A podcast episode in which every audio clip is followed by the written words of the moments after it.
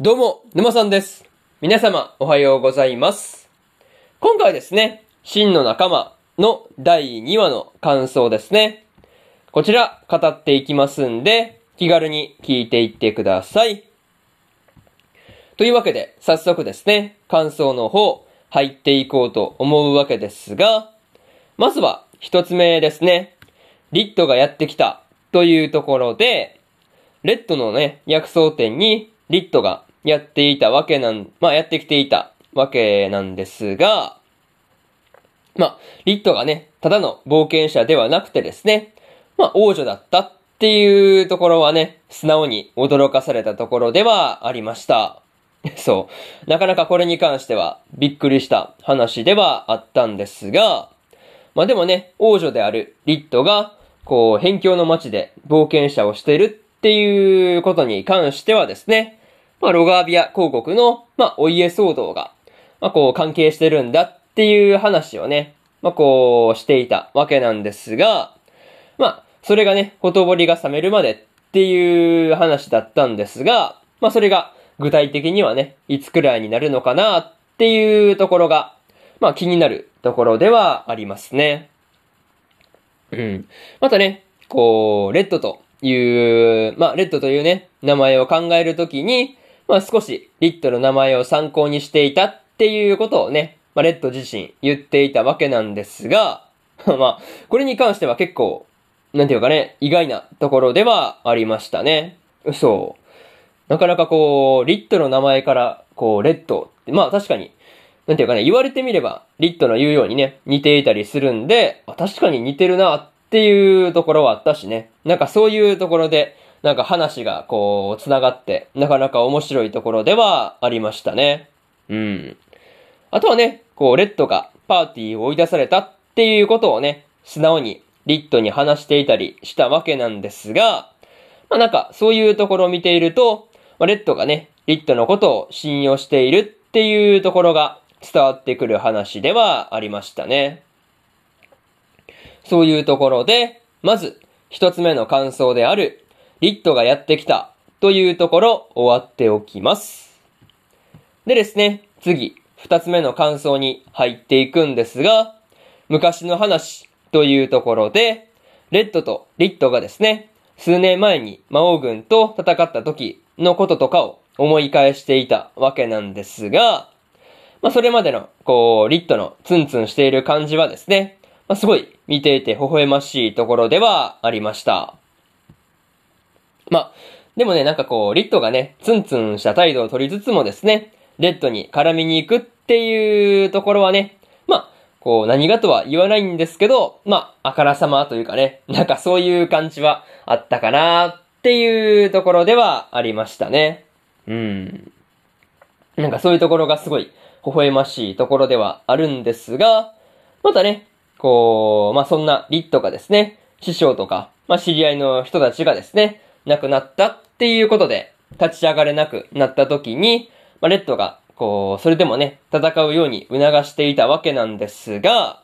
まあその時にね、レッドが、もしこう、リットをね、まあこう、まあ、なんていうかね、もう一回戦うように促していなければ、まあ、こう、どうな、今頃ね、どうなっていたんだろうっていうことを考えると、まあちょっとね、ゾッとするところではあるのかなという感じですね。まあにしてもね、こう、まあそういうところがなかなかね、リットとレッドのコンビはなかなかいい感じだったんですが、まあその、木材が消えたっていう話をしている時の、こう、焚き火をしながらのリットとレッドの会話ですね。まあこれに関しては見ていてほのぼのとした気分になるところではありましたね。まあそういうところで、二つ目の感想である昔の話というところ終わっておきます。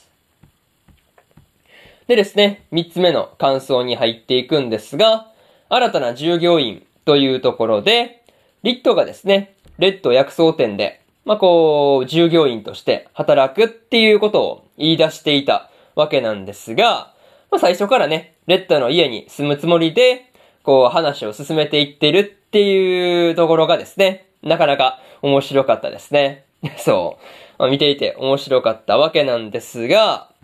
まあこれに関してはね、レッドがびっくりするっていうのも仕方がない感じではあったんですが、まあ、リッドが従業員として、こう、働いてくれるっていう点に関してはね、まあ、全然悪くない話なんじゃないかなっていう風なことを思ったりしました。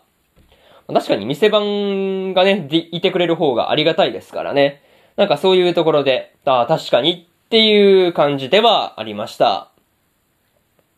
まあ、というかね、こう、リッドが、レッド薬草店に来たのは、レッドにあって、レッドの家に住み込んで、まあ、こう、その、そのままね、店で働くっていうことがね、まあ、目的だったんじゃないかなっていう風に考えればね、こう、まあ、全部納得がいくというか、なんかそういう感じではありましたね。あとはね、こう、お風呂を作るっていう話を、まあ、こう、していた時に、リットが、こう、お金は出すっていう風に言っていたわけなんですが、まあ、それを思うと、まあ、こう、まあ、冒険者としてお金を結構ね、稼いでいたりする感じなのかなっていう風なことをね、まあ、なんとなく感じ取れる、まあ、そういう部分ではありましたね。なかなかね、そういうところが面白いところではあったんですが、えー、そういうところで、三つ目の感想である、新たな従業員というところ、終わっておきます。でですね、最後にというパートに入っていくんですが、今回はですね、レッドの家にリットが引っ越してくるっていう話になっていたわけなんですが、まあ、次回でレッドがですね、それを認めるのかどうかっていうところにね、注目しておきたいところではありますね。またね、レッドが去った後の勇者パーティーの様子とかも描かれていたわけなんですが、まあ、アレスがですね、暗殺者の少女であるティセを連れてきていたわけなんですが、まあ、そのティセの実力がですね、どれくらいのものなのかっていうところが、まあ、気になるところではありますね。あとはね、こう、アレスが他のパーティーメンバーであるダナンとかね、テオドラからあまりこう相手にされていない感じがあってですね。なんかそういうところに関しては、ちょっとね、こう笑ってしまう。なんかそういうところではありましたね。